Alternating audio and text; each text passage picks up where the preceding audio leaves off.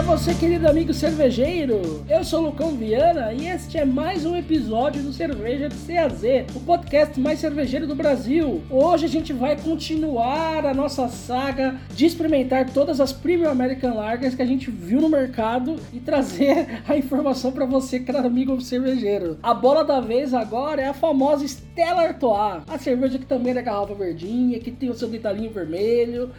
E para me ajudar nessa, eu conto com a ajuda do meu querido amigo e especialista em cerveja, Leonardo Rico. Fala, meus amigos cervejeiros! Estamos cada vez mais animados em cada episódio. E agora falaremos da nossa querida Stella Artois. A gente já tá com algumas opiniões meio controversas, mas vamos falar da história dela, que é bem bacana. Bom, pra começar, eu acho muito legal da Stella Artois, que é o seguinte: toda cervejaria, quando ela vem pro Brasil, por exemplo, a Heineken, ela vai ser lançada no Brasil quando ela já dominou a Europa, era a cerveja mais vendida na, na Holanda. A Budweiser, quando era é lançada no Brasil, é porque ela já era uma das mais vendidas no gigante mercado americano, e a Stella não, a Stella ah, é? A Estela não era, assim, ela não domina nem a Bélgica, que era o país dela de origem. É, nunca foi uma das mais vendidas da Europa, não é das mais conhecidas lá. E veio pra cá. Pô, e aqui virou uma modinha na E porra, aqui né, virou uma certa moda, mas olha, ela perde feio pra uma cerveja belga. E a mesma dona, inclusive, né? A Ambev é dona das duas. Por que, que a Ambev mandou a Estela e não mandou ela? A gente vai chegar já já nessa história, mas primeiro vamos começar falando da história da Estela Artois. A história da Estela começa em 1366, na cidade belga de Leuven. Existiu uma cervejaria chamada Danhorn, que contrata um mestre cervejeiro chamado Sebastian Artois. É, esse cara assume o posto dessa cervejaria já bem depois. Essa cervejaria é de 1366 e ele vai ser o mestre cervejeiro da cervejaria em 1700 1708. Foi o Artois mudou o nome do lugar de trabalho dele, mudou, né? Mudou, não, é porque em quase 10 anos depois, em 1717, ele compra a cervejaria. Hum, olha aí, ele o cara. comprou e, e, passou a chamar Cervejaria Artois. Cara, aí empreendedor, hein, cara? Podia estar tá dando aula pro primo rico. de empreendedorismo. Dicas de pirâmide. Né? É. é. Bom, enfim, depois de quase 200 anos, né? Olha, os caras estão bons aí, né? Eu acho, eu acho que ele já tinha morrido.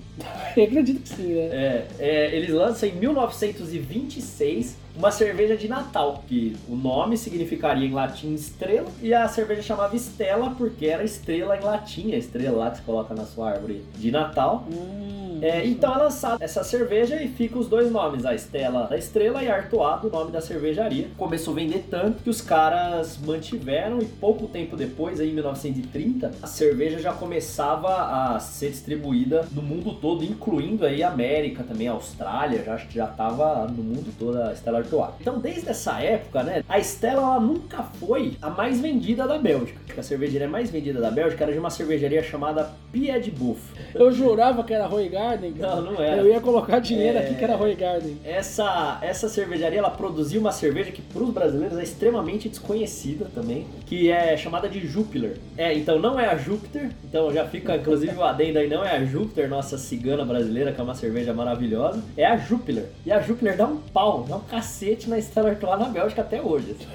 Os caras ganham dele muito, ganham muito. Assim. É, a Jupiler era tão importante na Bélgica, né? Que a gente, por exemplo, vê os campeonatos de futebol na Europa, tem tudo nome, né? O campeonato da Espanha, lá, a La Liga Santander, uhum. aí você tem a Série A Team da Itália. O campeonato belga chama Jupiler, Jupiler League. Só que em 1987, a Artois e essa Pied Bof se juntam, mais ou menos como fizeram a Antártica Brahma aqui no Brasil. Ah, somos as duas mais vendidas, vamos juntar. E fundaram, a gente já comentou dela em outro episódio, a tal da Interbril, a Ambev lá de cima. É, a Ambev da Europa lá, né? Bom, em 2004, a Interbrew e a Ambev se juntam e fundam a Inbev, né? Que logo depois aí compraria a Anheuser-Busch, que a gente comentou lá no episódio americano. Mas a Interbrew, ela já era bem parecida com o que fazia a, a Ambev aqui, né? Ela comprou, por exemplo, em 95, a maior cervejaria do Canadá. Em 98, a maior cervejaria da Ásia. É, e uma famosa aqui pra gente, né? Eles compraram a Lef, por exemplo. A Lef já era da Interbrew. Há muito tempo atrás. Há muito tempo atrás. E curioso, por que, que eles então mandaram a Estela pra cá e não mandaram a Jupiler? Se a Jupiler era melhor que a, que a Estela até pros belgas, né? Se vende mais, por que, que nunca chegou a Jupiler pra cá? E eles queriam já chegar no mercado, que aqui não tinha ainda aquela Premium American Lager. A Jupiler seria mais uma, né? Era uma cerveja um pouco mais popular e a Estela é uma cerveja diferenciada. Quando a Ambev começa a discutir com a Interbrew ali os rumos da marca, eles cancelam a exportação de Jupiler pra Europa toda também. A hum. Jupiler era uma das cervejas mais vendidas da França. Então a Jupiler ela é uma Standard American Lager, enquanto a Stella é uma Premium American Lager. Isso. Pelos relatos que eu acabei achando até uns fóruns de cerveja, muitos dizem que a Jupiler era melhor do que a cerveja que a gente tem aqui, por exemplo, né? Sim. Mas eles não iam conseguir vender a um preço muito maior e ia ser mais uma mais do mesmo. assim. Então eles preferiram lançar aqui a Stella, né? Tanto que você pensa aí no em cerveja belga aí é mais famosa, apesar de